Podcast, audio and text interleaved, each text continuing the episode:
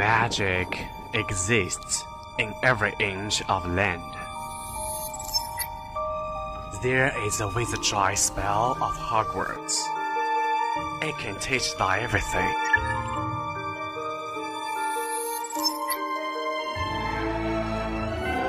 But the spell disappeared completely. Fly to the wings into thin air.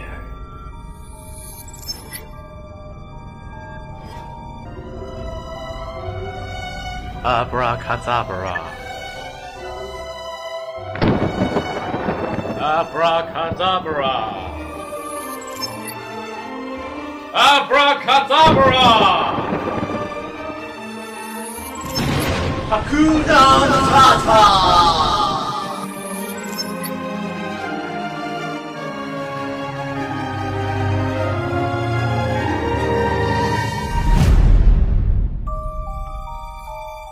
这里是哈库纳马塔塔青年剧场。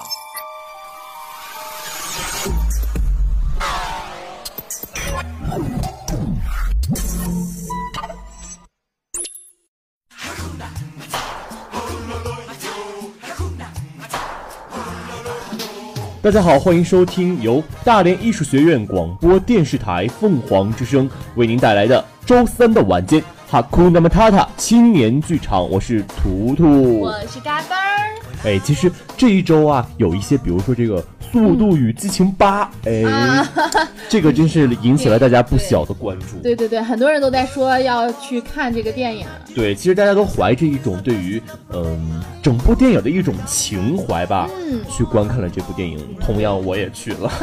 这部电影确实是不令大家失望吧？其实，嗯，按照它这个剧情的这个整个铺设来讲，应该是还会有下一部。啊，应该，但是其实你说了这么多，我还没有来得及去看呢，因为就是自己这一周的事事儿，就是还是挺多的，不光是学习啊，还是自己在外面的工作事儿上。哎，没错，其实，嗯，不管怎么说吧，都我们都要嗯找一种方式去丰富我们的生活。对，好，话不多说，马上进入周谈化妆间。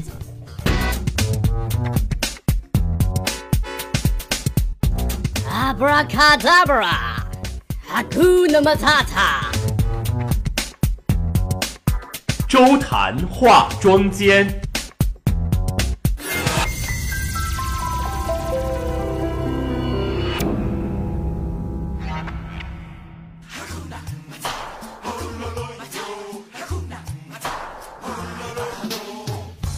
今天我们周谈化妆间要谈论的这个话题呢，其实也跟这个课余的生活有一些关系。对，哎，说到这个课余的生活，我记得图图你的画画功夫是不是挺好的？呃，略懂略懂。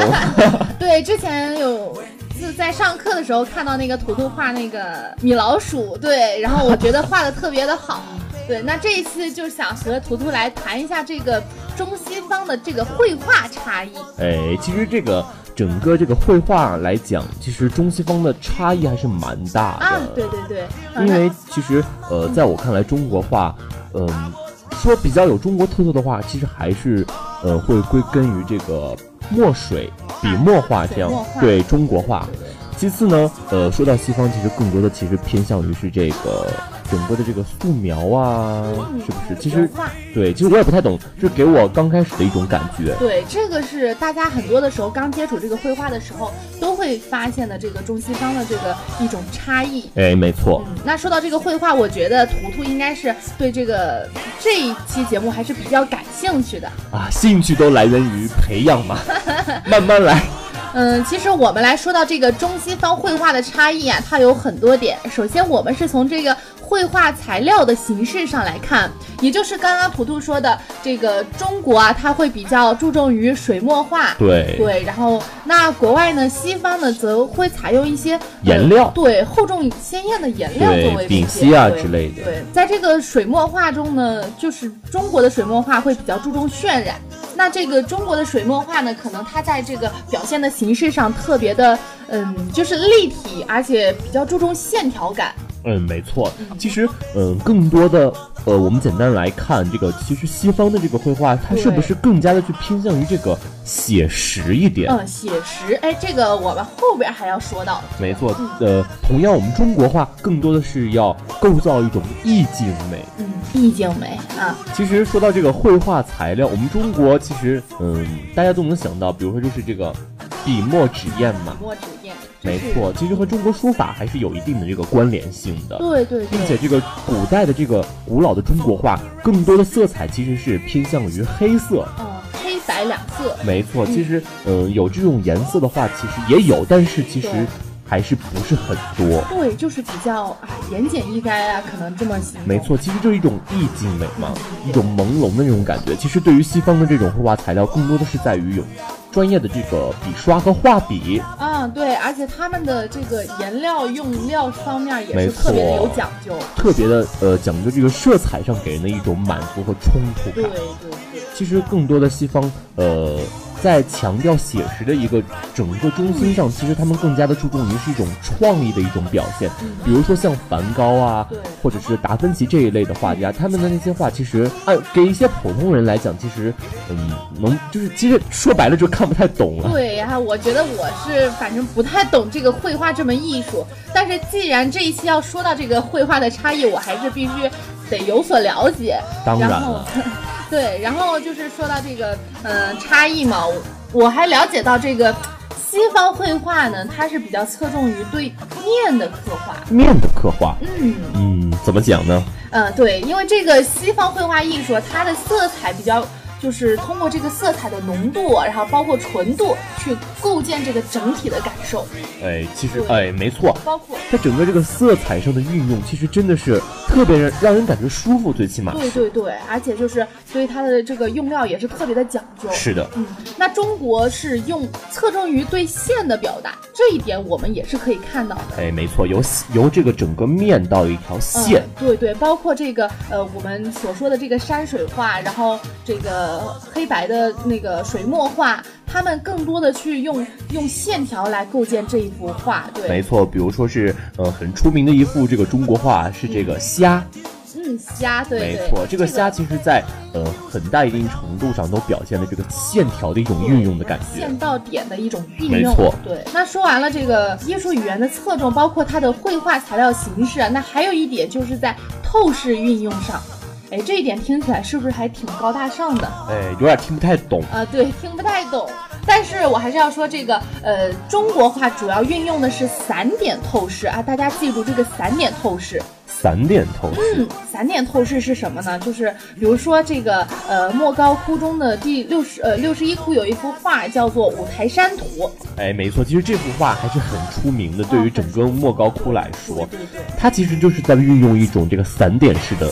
特点是不是？对对对，嗯，所以说，而且通过这个中国画，我们可以看到这个树呢，它是成片来表现的，包括这个山呢，也是成群来表现的。没错，其实，嗯，说到这个成群和成片，不光是这个莫高窟的这个第六十一窟，其实很多的中国画，比如说在这个画山水的时候运运用的这个墨水，其实它往往会采用一种泼墨的方式，泼墨的方式，它不会特别去勾画的特别的细。勾画其中一个他是不会的，他是以整体来表现。是的，能让人整体看出我要画的是什么。对对对，那西方呢，它可能就是比较注重于对形的把握，形状。嗯，因为西方会有写实派嘛，写实派就会比较要求对象啊、光源呐、环境、视点这四点呢要固定住。哎，没错啊，对，所以说它，而且它是特别的，不像中国画可能看起来这么随意，比如说泼墨画。是的，其实，呃，你刚才说到他们会考虑整个空间的结构、位置以及这个光源的这个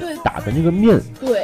所以啊，这个其实西方画他们更多的是要去讲究一个细致上的一种艺术。对对对。它是严格按照这个物理还有光学原理啊，呃，科学准线的再现三维空间的客观世界。是的，其实，呃，拿我们中国画来做一个对比，其实一般的这个山水画，我们往往都有一种感觉，就是它上面有山有水，由远到近，这个整个的景都有，但是其实。呃，我们追究实际的话，其实这个山和你眼前的这个人，或者其实还是有一定距离的。但是在画上呢，却体现了这个就是这种层面的关系吧。嗯，不像是这个西方画，它那么讲求实际。而而且可能在古代的时候，西方它的那种画，可能是它的画呢，就是一种对现实的真实表达。没错，但是中国怎么说呢？这个中国呢，它可能在古时候的时候，它这个画家呀，他不仅要绘画，他还要会写诗。写诗，嗯，所以说，呃，古时候的画有很就是很重要的一部分叫做文人画。哎，没错就是，呃，对，他们在画完了之后，会在上面题上一些文字，题上一些诗，这样的话可以让整个呃整个画面看起来更有意境。没错。其实这其实也是一种中国画的一种特点。对往往这些诗配一些画，其实这些诗虽然读起来很美，但其实我们究其意还是对整幅画的一种解释。嗯，所以说这个呃，国外西方的话，它可能画是注重于写实的，那中国呢，它就注重于写意。没错，要这个文化搭配开嘛。嗯，对，那这个中国的这个画就比较涉及到诗书画印啊各方面的修养。是的，其实通过 Gabriel 的一些介绍，我们可以看到，其实整个中国画所带来的一种意境之美和整个西方画在整个派别上的一种写实与创意。对对对，那这个中国的它可能啊、你你你应该也了解到，就是中国有很多画，你会发现他们在画完之后会在上面刻盖一个章，或者没错印个戳，然后他们这种盖章的方式呢，其实呃，因为我在看过一个纪录片呐、然后上面有说过，就是说，嗯、这上面的印章越多，就说明这幅画的对价，值其实是这样子的。呃，中国画它的第一个戳是来自于哪儿？是来自于这个作者。嗯作者慢慢的，随着这个历史的流传啊，嗯。这个派别的一种影响力吧，这幅画慢慢的它就会有一定的价值所在，嗯对。所以就会有这个收藏的这种雅客嗯去收藏这幅画，对。会有这么样一种情况，比如这个收藏家他就爱拿出来这些收收藏的这些书画来看一看，对对对在看的这个整个过程当中，会对他产生一种比如说这个占有欲，对，或者是一种共鸣啊，突然没错，他就很想让自己在上面留一些什么，但是又基于整幅画的这个格调是经过这个整个历史沧桑所演变下来的，所以你很往上加一些字和一些笔画的话会很突兀，所以一些文人雅客、一些收藏家会选择盖自己的戳上去，或者说提一些字。对，就这样的话，这幅画就有你的印记在上面。没错，这就是为什么有很多这个中国画，它上面的这个戳和这个字是特别多的，对对说明它这个经过非常非常多的这个收藏者一种青睐。对对对，那说到就是呃，这样一对比，发现这个中西方的这个绘画有这么这么多的差异。对但是其实形成这些差异有很多的原因。没错，其实究其原因还是源于整个呃中国和西方，也就是这个东方和西方的整个一种社会体系和历史上的一种影响。对，首先其实我们要讲到的就是这个作家的这个思维方式，它有不同的。是的，对，因为这个，嗯、我们前几期就说了，这个呃，中方可能会提倡感性，因为这个感性是中国人的思维传统。嗯，没错。对，嗯，因为中国啊，它信奉一元论的世界观。什么叫一元论？一元论，呃，一元论，嗯，大概其实呃这个一元论大概讲起来应该就属于是一种信仰。对，它就是它是一种世界观。这个一元论的世界观呢，是认为人和自然是统一的，人是自然的一部分。没错，就是这个呃整个哲学派系中的天人合一。对，天人合一。那说到这个一元论，我们就知道还有这个二元论。没错，二元论呢，就是西方比较嗯推崇的一种性格对对对，那这个二元论呢，它可能它这个起源呢，它是源于希腊。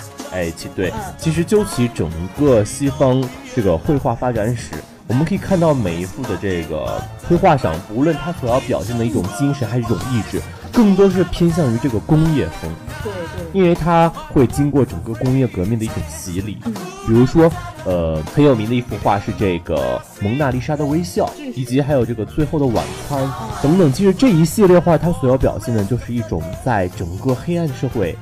一种人的一种意志和整个社会的一种黑暗的现象就。是觉得这个人是可以胜天的。没错，所以其实呃，就这个中方和这个东方的这个绘画历史还是有一些共同点的。因为其实说白了，每每一个艺术作品它所要表达的都是一种时代的精神。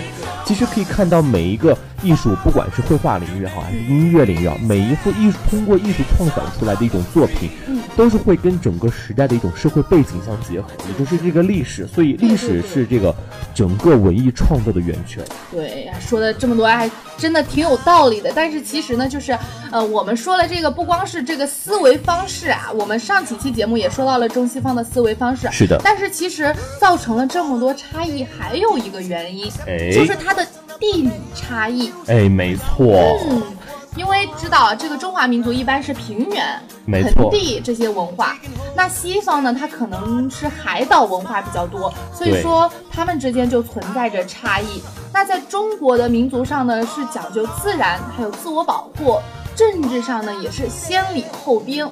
是的，其实这是整个一种中国古代和中国古人的一种定调。所以由这个呢，在绘画中也呈现出来的是含蓄的。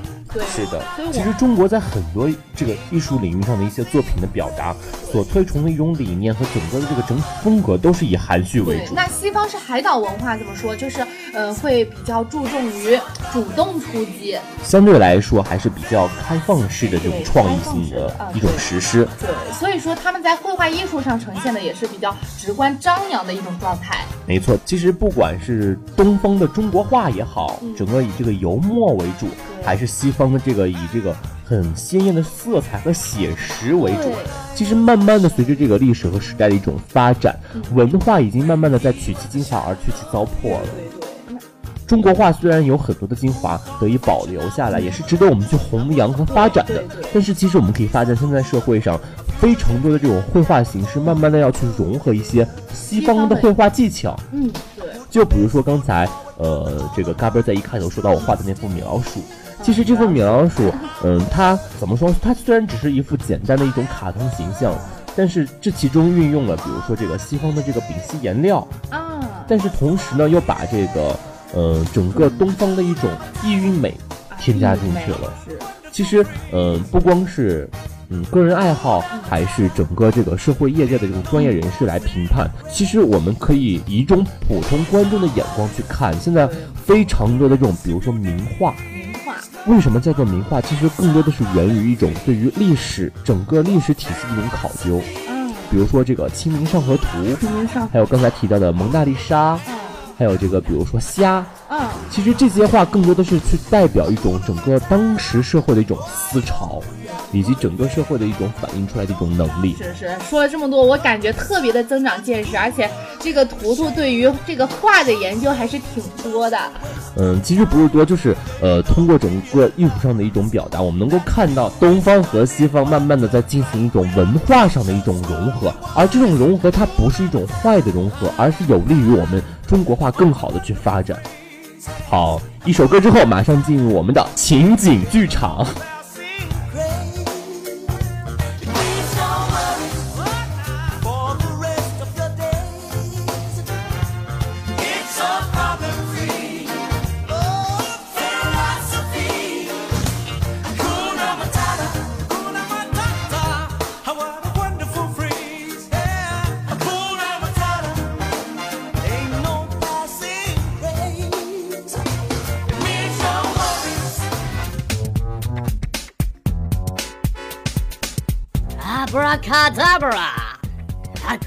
么擦擦情景剧场。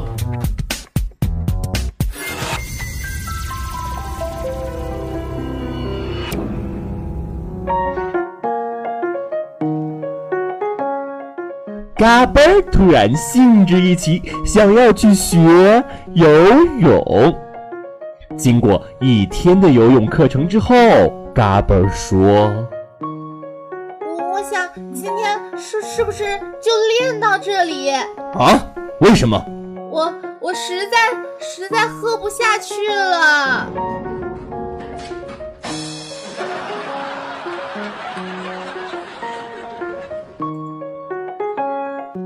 唐僧师徒四人在取经的路上，在孙悟空赶走妖怪之后，又遇到了妖怪，他只好念紧箍咒，想呼唤悟空快点回来救自己。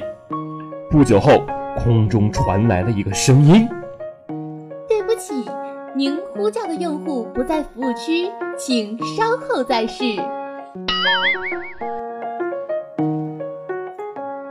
今天嘎嘣上语文课，可是嘎嘣实在是太困了，就睡着了。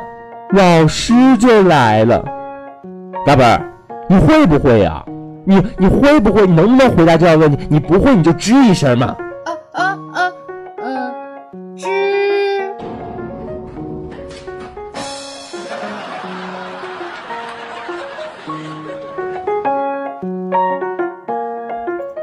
以上就是哈库纳姆塔塔青年剧场的全部内容，感谢您的收听，我们下期再见。再见。